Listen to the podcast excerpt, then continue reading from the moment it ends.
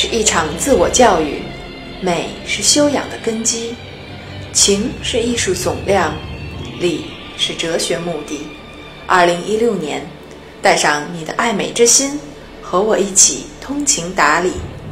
与其臣服于逻辑，不如听岛主的风言风语。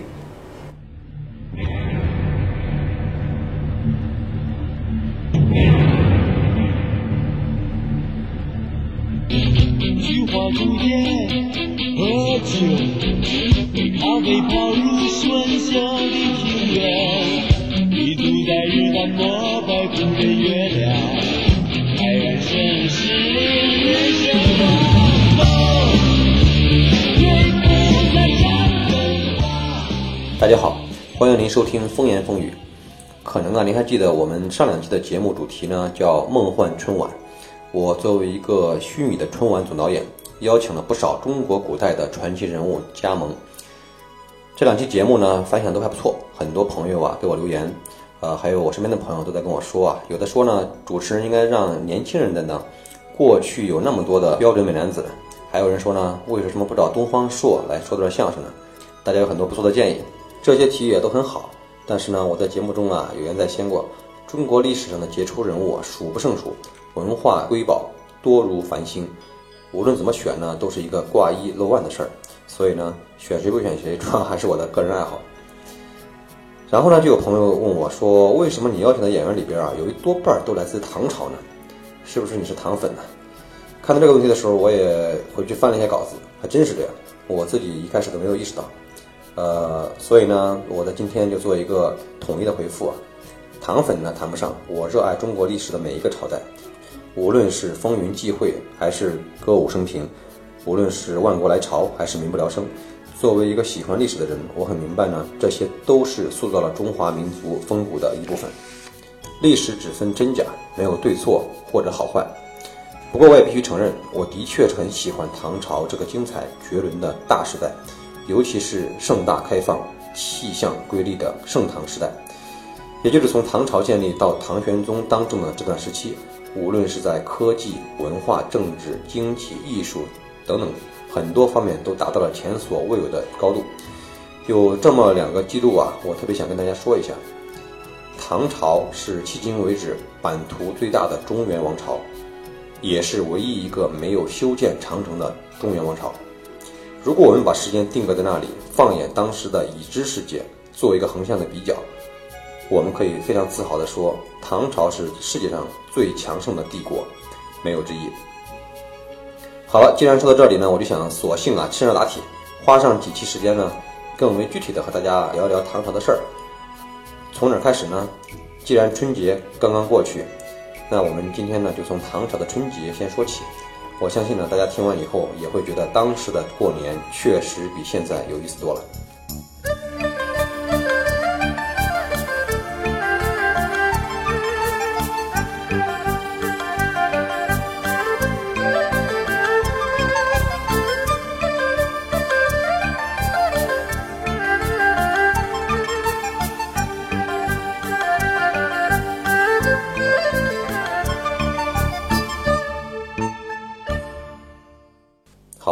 先说一说啊，唐朝人怎么过除夕。先从普通老百姓说起。如果你喜欢热闹，那么呢，我可以建议你啊，在天黑以后啊，上街参加狂欢节。这个真的是狂欢节，规模宏大，载歌载舞。而且呢，你要知道，唐朝是有宵禁的，也就是说，太阳下山后啊，闲杂人等一律不许出来溜达。长安城的三十八条主干道上都有城管在巡逻，坊间的犄角旮旯里还埋伏着片警。老百姓一年当中呢，能够光明正大的出来晒月亮，也就是除夕夜以及正月十五中元节的三天，所以机会很难得，一定要出来看一看。当时的狂欢节啊，还有一个名字叫驱傩，这个挪字呢，就是单人旁右边一个困难的难。简单来讲，就是驱除妖魔鬼怪，祈求平安吉祥的一种民间仪式。这个具体的玩法是这样的：首先要有组织者提前跟城管部门打好招呼。然后呢，找一男一女两位专业演员，分别戴上老翁和老婆婆的面具，在队伍的最前端领舞。他俩的角色呢叫挪翁和挪母。簇拥在他俩周围的有几百名的群众演员，其中呢戴小孩面具的叫做护童镇子，童呢是单人旁一个儿童的童，镇呢是单人旁一个时辰的辰，其余的人呢则戴上各种各样的鬼怪面具，负责来起哄。虽然大多数人都是跟着凑热闹，可以随意的乱蹦乱跳、追跑打闹，但是专业演员呢不能跟着瞎喊，他们是有非常固定的唱词的。虽然我不会唱，但是从歌词内容来看，大多是描写中国人如何消灭妖魔鬼怪，其神勇程度啊远远超过了奥特曼。对于这种民间活动呢，皇家一般是不参与的，但是呢，他们也给予了绝对的支持。最有力的证据就是有记载说呢，如果驱魔大队在街上跳的还不过瘾，可以一路向北进到皇宫里边溜达一圈，连门票都不用买。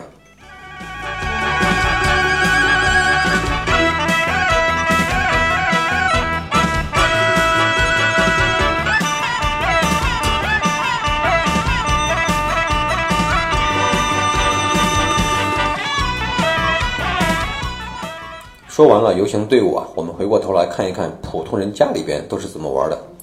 除夕夜呢，家家户户都会在院子里开一个篝火晚会，唐朝人管这个叫庭燎，燎呢就是星火燎原的燎。家人呢会围着火堆吃饭、唱歌、喝酒、跳舞，整个长安城灯火通明，歌舞升平。当然也要放炮，只不过呢，唐朝人放的那个叫爆竹，顾名思义就是烧竹竿。竹节中的空气被火一烧，就噼里啪啦的作响，还会迸发出金红色的小火花，效果呢一点也不比现在的鞭炮差，还环保。您要非得玩点带火药的炮仗了，那得等我讲到宋代以后的时候再说了。小朋友们往火里扔竹子玩，那么大人干点什么呢？首先就是烧扫帚，没错，就是把扫帚啊扔到火里边，预示着来年家中仓库不虚。其次呢是埋鞋，就是把旧鞋埋到院里边。保佑家里的小孩将来会做大官，大家可以看到啊，这些小的细节都是非常有意思，也是很有想象力的。午夜十二点，辞旧迎新，街上呢钟鼓齐鸣，家里人都纷纷起身拜年，晚辈呢要给长辈行礼，奴仆呢要给主人磕头，再相互说点拜年话，说什么呢？恭喜发财，红包拿来。这可就让您失望了，红包那个时候还是没有的。唐朝人不讲究给压岁钱，除非是特别有钱的人家呢。会准备一些特制的金银呐等贵重的金属饰品，赏给小朋友，讨一个吉利。普通百姓家的孩子啊，就别想了。在这里啊，顺便教大家两句唐朝人拜年的吉祥话，最常用的就是“福延新日，庆寿无疆”，或者呢“福庆初心，寿禄延长”。如果您感兴趣啊，可以记下来，明年春节发微信的时候啊，可以用上，或者干脆写成春联贴在门口，保证您的逼格直线上涨。好了，子时一过，大人们继续喝酒打牌、卡拉 OK，通宵达旦也没有问题。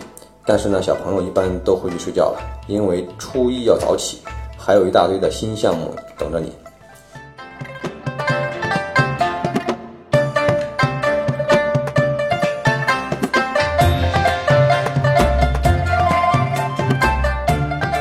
好，我们再看看唐朝人呢怎么过初一。大年初一起床的第一件事情啊，就是穿新衣。小朋友们最喜欢这个。首先是贴身的内衣，一般是用麻布做的。如果您家是土豪啊，很可能是穿高级丝绸内衣。然后呢，就是皮衣。对，您没听错，就是皮衣。普通老百姓啊也穿得起，就是俗称的羊皮袄。有钱人呢则穿狐皮或者貂皮。您可能会问，大冬天的穿身棉袄棉裤不就好了吗？对不起，那会儿的中原地区啊还没有棉花。您要是坚定的动物保护主义者啊，那只能生活在西域，也就是新疆。皮衣虽然很暖和，但是也不能就这么出去晃，一身毛跟狗熊似的，十分不雅。所以外边呢还要再套一层绸布外衣，叫做 T，，这样才算是符合穿衣服的礼法。衣服穿好就赶紧到院里集合吧。昨晚是庆除夕，今天就是贺元日了。也就是大年初一，就在这一天的早上啊，唐朝人呢家家户户啊都会用一根长长的竹竿升起一面旗帜。那会儿不是五星红旗，是鲤鱼飘，也就是鲤鱼形状的小旗子。老百姓呢挂这个用来祈求长命百岁。可能啊您在像《樱桃小丸子》啊、《蜡笔小新》呐这种日本的影视里面见过这个，没错，这就是从咱们老祖宗那里山寨过去的。好，升完旗就该换桃符贴门神了。啥叫桃符呢？就是用桃树枝啊削成两个木片儿，漆成红色，挂在大门两边，据说能辟邪，有效期一年。每年的大年初一摘下来旧的，换上新的。如果您啊实在穷的连桃木片都换不起新的，那只能把旧的摘下来，再刷一遍红漆，重新挂回去。两片红色的桃木就能辟邪了吗？当然没有那么简单了，关键还得看守门员。一开始呢，人们在桃符上写的门神的名字呢是申叔和玉律。叔呢是荼毒生灵那个荼，在这儿念叔。呃，律呢其实就是我们的堡垒那个垒，在这里边呢念律。这两位呢都是传说中的人物。于是呢，到了唐朝中后期啊，由皇室带头来炒作，逐渐的呀，这两位就被大名鼎鼎的秦琼和尉迟敬德给代替了。而且呢，人们觉得光写名字还不过瘾。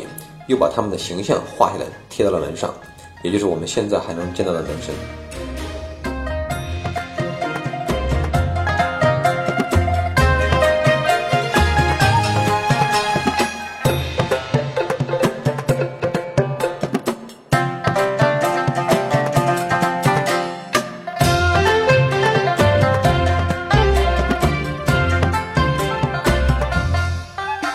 搞完了这些应景的活动啊。终于要进入了吃饭这个激动人心的环节了。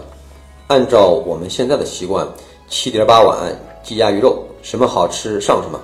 但是在唐朝啊，最先端上来的却不是这些，而是饮料。唐朝人大年初一啊，一定要喝几种专用饮品，一种呢叫屠苏酒，其实说白了就是中药，由大黄、白术、桔梗、蜀椒、桂心、乌头、拔掐等七种药材混合而成。这几种药我得听过两三个。另外一种饮料啊，叫做椒白酒，顾名思义呢，就是用花椒和柏树的叶子混合而成。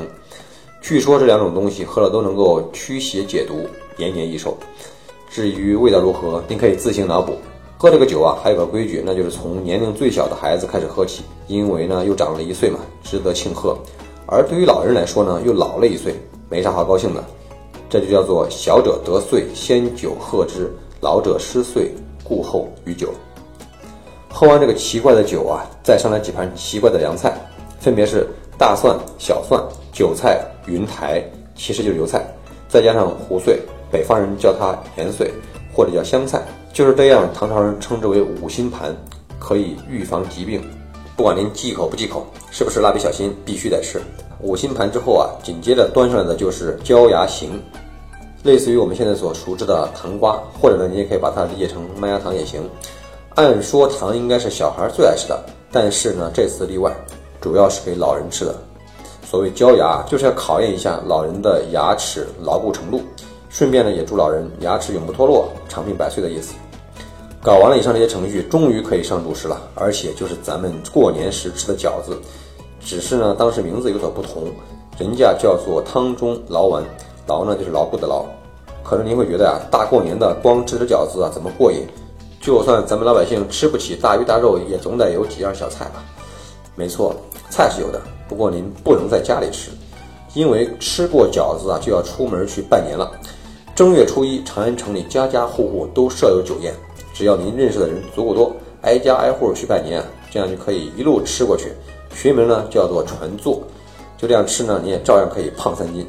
好了，老百姓过年的情况啊，大体就是这样了。那么当大官的，是不是就要奢华的多呢？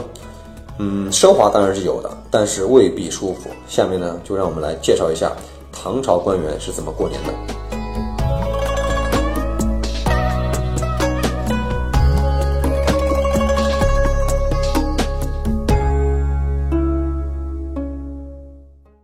理论上来讲呢，唐朝的公务员呢，春节是有七天法定假日的。不过呢，您要是打算想带着老婆孩子出去度假，基本上不可能。如果你是大官儿，皇帝身边的红人，那可就惨了。你必须要陪着皇帝啊吃年夜饭，喝酒、唱歌、吟诗、看表演。虽然呢规格很高啊，但是呢你不能和家人团圆。而且呢，你觉得这酒能喝得尽兴吗？老话说得好，伴君如伴虎，说错一句话都可能是掉脑袋的罪过。所以呢，你根本就吃不踏实。除夕夜折腾一宿还只是前奏。真正要命的还在后头呢。正月初一啊，一大早的朝会，要算是一年当中最为隆重的朝会之一。不但京城里边的文武百官都要按时打卡报到，各地方的官员也要派使者或者亲自来给皇上拜年。这套礼仪的程序啊，复杂无比，我们这里呢就不详细说了。简单讲呢，就是宰相啊带着百官进入皇宫正殿，读一篇急曲熬牙的新年贺词，除了作者基本上谁也听不懂。而后呢，由内宦代表皇帝答谢，宰相呢再带着文武百官退出来，接受外地官员以及藩属国代表的贺文朝表，然后呢再选其中一篇比较好的当众宣读。这一套搞下来啊，至少要几个时辰。对于一宿没睡觉的宰相来说啊，简直就要累爆了。打发完外地官员以后啊，是不是就可以回家睡觉了呢？也不行，还得看太后。如果皇太后还健在，那么宰相呢必须带着百官再去太后那边拜一次年。一般来说啊，能当上宰相啊，多少都有一把年纪了，六七十岁是很正常的。这么一通折腾啊，不出事儿才叫怪。下面呢，我们就讲一个我们比较熟悉，但同时也是一个比较倒霉的宰相。唐朝有一位非常有名的宰相啊，他是政治家、书法家，还是诗人，就是柳公权，楷书四大家之一，想必大家都听说过。这哥们儿二十九岁中进士，后来呢官至太子太保，可谓是位极人臣。更为难得的是啊。这个老先生呢，宦海沉浮了一辈子，历经七朝，居然呢，历史的评价都还不错。不仅是对他的文采、书法，甚至还包括他的人品和政治操守，历史上留下了不少他规劝皇帝的小故事。然而，就是这么一个人，眼看就要顺利退休的时候啊，还是折在了过年这件事上。话说啊，在大中十二年，也就是公元八五八年正月初一，唐宣宗呢举行朝会。当时已经八十岁高龄的柳公权呢，作为百官之首，带着大家啊前来拜年。朝会在哪举行呢？就是在大明宫的前朝第一正殿含元殿。喜欢唐朝历史的朋友们啊，可能都知道，这个含元殿可了不得。正所谓是千官望长安，万国拜含元。据考古学家的考证呢，含元殿的大殿高出下坡啊十五米，两条盘旋而上的通道被称作龙尾道。不仅坡长啊，而且台阶都很高。八十岁的柳公权走到一半就要昏过去了，勉强爬到了顶端，进入大殿，早已经是头晕眼花。可是呢，皇帝不管那套啊，来了就要赶紧开始吧。于是呢，柳公权呢就迷迷糊糊的拿出贺表开始朗读，结果呢出事了，把宣宗的尊号啊给念错了两个字，就是把顺序啊给颠倒了一下。但那也不行啊，很快呢就被御史弹劾。皇上呢和刘老爷子其实都很郁闷，就这么点破事儿，你说杀了你吧不值当，不理你吧又很没面子，最后呢只好罚了柳公权一年的工资。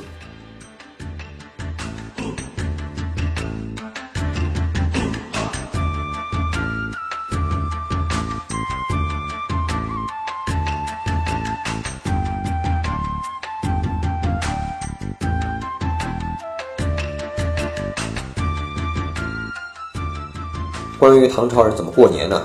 碍于时间的限制啊，今天我们只能聊到这儿了。以后如果还有机会呢，我们再和大家继续聊一聊这个话题。其实除了春节以外，唐朝人对于中元节、端午节还有七夕节也都极为重视啊，各中的细节也都非常值得我们去玩味。甚至在唐朝的时候呢，有一部分人还过圣诞节呢。你想象不到吧？就在长安城义宁坊的最西边，就坐落着全城最古老、最大的基督教堂。里面供奉的呢，既不是耶稣基督，也不是圣母玛利亚，而是李世民。有关唐朝的有趣的故事啊，实在是三天三夜也讲不完。大家听完今天这期啊，是不是觉得我很有学问？尤其是有很多生僻的，我自己都看不懂的古汉字。好吧，我们今天呢就聊到这儿。下一期呢，我们将为您介绍啊大唐的吃喝玩乐、衣食住行以及各种奇葩的民间文化。请您关注风言风语，下一期不见不散。